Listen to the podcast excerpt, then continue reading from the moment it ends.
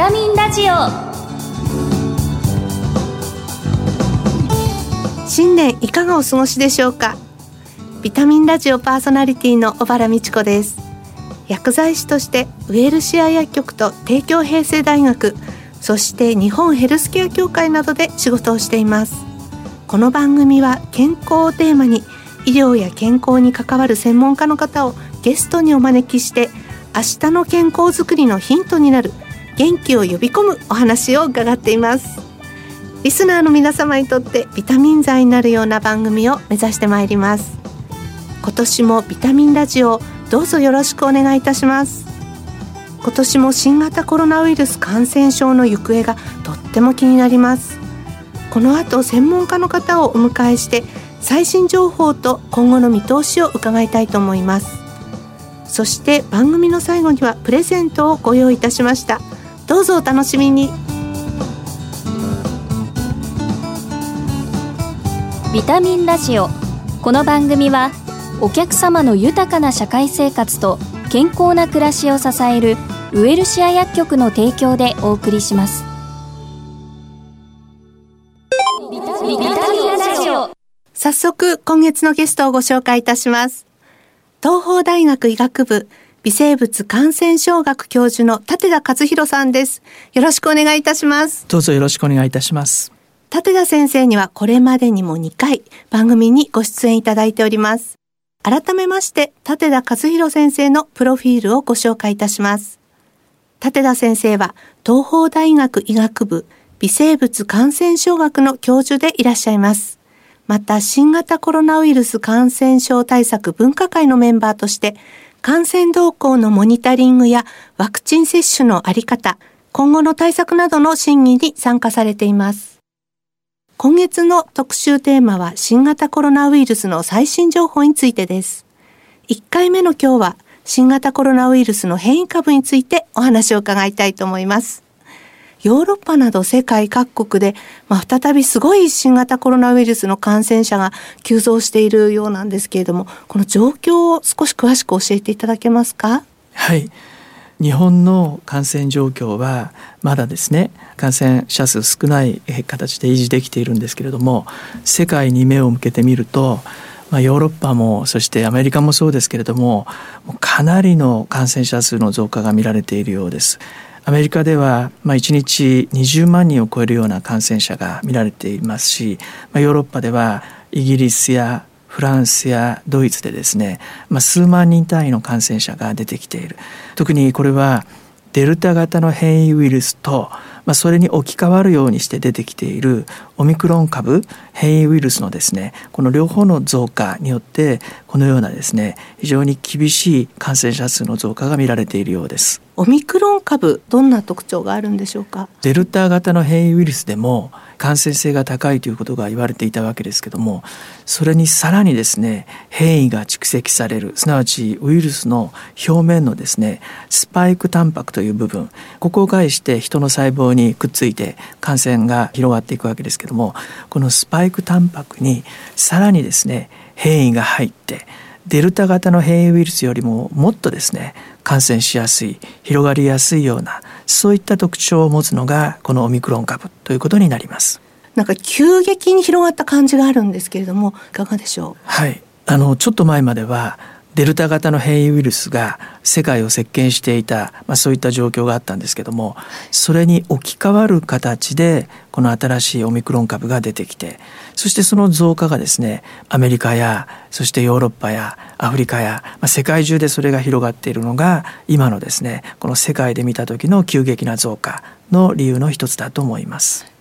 今この新型コロナウイルスワクチンの3回目の追加接種あのいわゆるブースター接種の前倒しっていうのが進んでると思うんですけれどもこの前倒しの背景にはそういったそのオミクロン株対策というのもあるんでしょうか？オミクロン株はその先ほどのスパイクタンパクの変異がありますから1回2回のワクチンによって誘導されてくる抗体だけではなかなかその感染を防ぐことが難しいということが明らかになっています。まあ、そういう時にですねこの3回目のワクチンを接種することによってもう一度ですね、まあ、まさにブースター効果なんですけどももう一度免疫を高めることによってオミクロン株による感染も抑えることができるということが明らかになっています。まあ、そういう意味でですね3回目の接種をいかに進めていくのかということが大事なポイントになってきていると思います。特にこう冬に感染リスクが高まるというふうに言われてるかと思うんですけどこれは何か理由はあるんでしょうか？やっぱりどうしても寒いと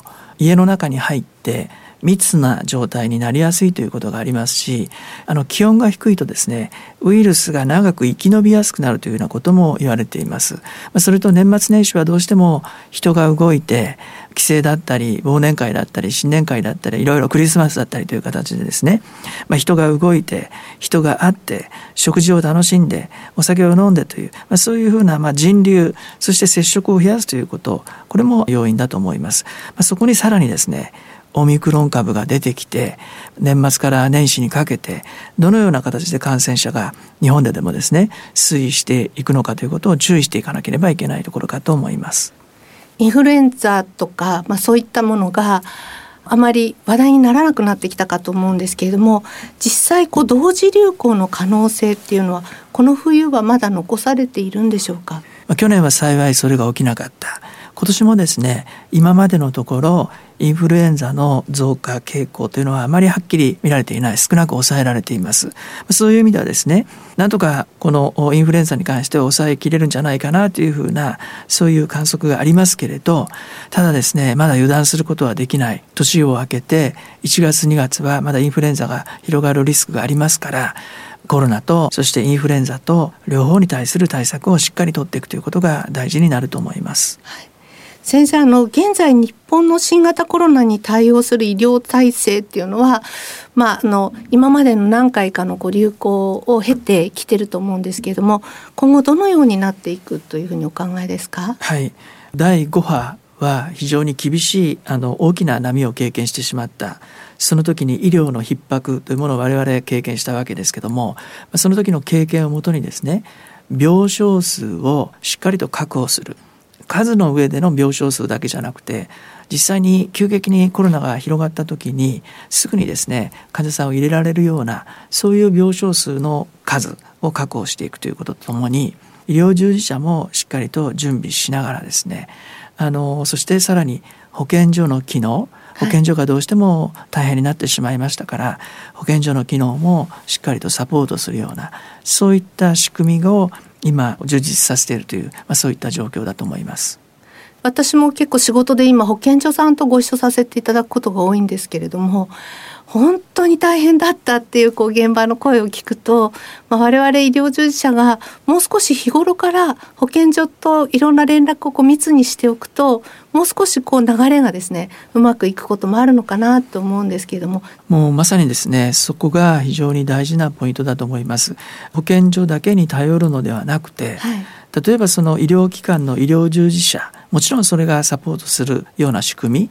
あるいはですねあの開業医の先生方や町の薬局の薬剤師の先生方のお力もいただくあのこの感染症に対して地域であるいは社会でですねあのみんなであの助け合いながら乗り越えていくんだというそういった仕組み作りが重要になってくるんじゃないかなというふうに思います。今薬局ってお話をしていただいたかと思うんですけれども、まあ、以前ですね、まあ、薬剤師がお薬と一緒に酸素も届けられたらいいんじゃないかっていうようなお話があった地域もあったそうなんですけれども、まあ、そういったこともこれから視野に入れた方がいいというふうにお考えでしょうか？はい。薬剤師の先生方のパワーをですねどういうふうに生かしていくのか、はい、協力していくような仕組みを作っていくのかこれが非常に大事だと思います。あのまあ、地域にね密着しているという医療従事者の中では、まあ、薬剤師もぜひ役に立てることそれからその生活支援を見るということもできる職業になりますので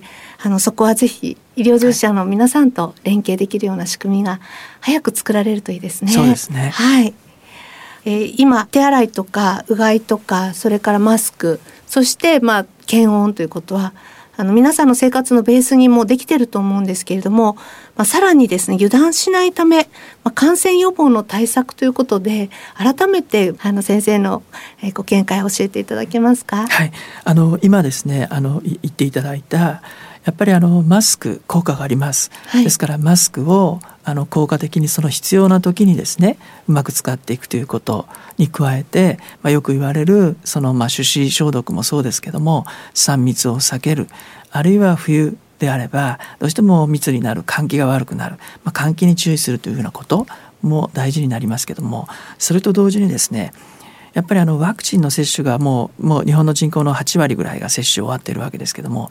ワクチンを打ったからといって安心しすぎないようにワクチンを打っても6ヶ月以上経つとまた感染を起こす再感染を起こすということが報告されているわけですから、はい、ワクチンを打ったからといって安心しすぎないあるいは検査が陰性だからといって安心しすぎないで基本的な感染対策はしっかりとですね徹底していくということが大事になると思います。どうしてもこうワクチンでちょっとね気の緩みが出がちですのでそこはしっかりと対策をしていきたいですね。そうですね。はい。ゲストは東邦大学医学部微生物感染症学教授の立田和弘さんでした。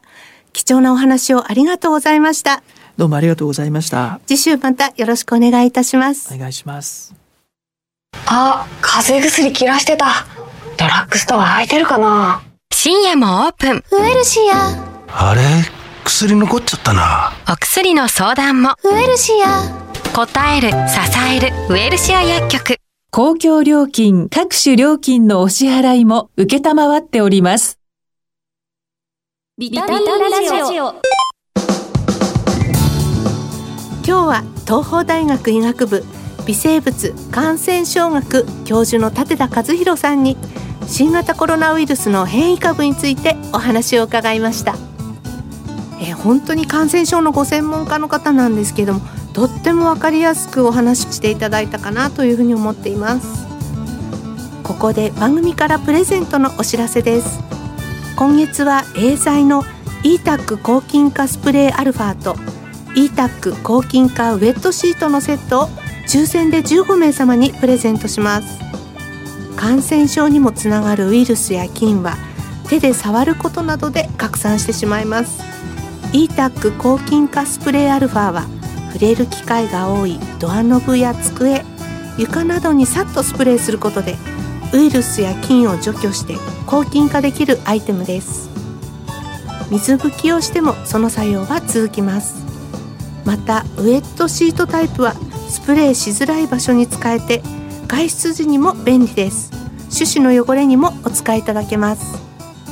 e-tac の抗菌化アイテムを感染予防対策にぜひお役立てください。ご希望の方は番組のサイトからご応募いただけます。締め切りは1月19日です。お聞きのビタミンラジオ再放送は土曜夕方5時40分から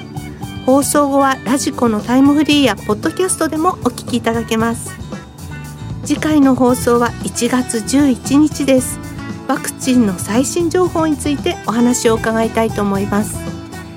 皆さんしっかりと手洗いうがいそして3密を避けて換気もしていきましょう。番組パーソナリティの小原美智子でした。来週のこの時間にまたお会いしましょう。ビタミンラジオこの番組はお客様の豊かな社会生活と健康な暮らしを支えるウエルシア薬局の提供でお送りしました。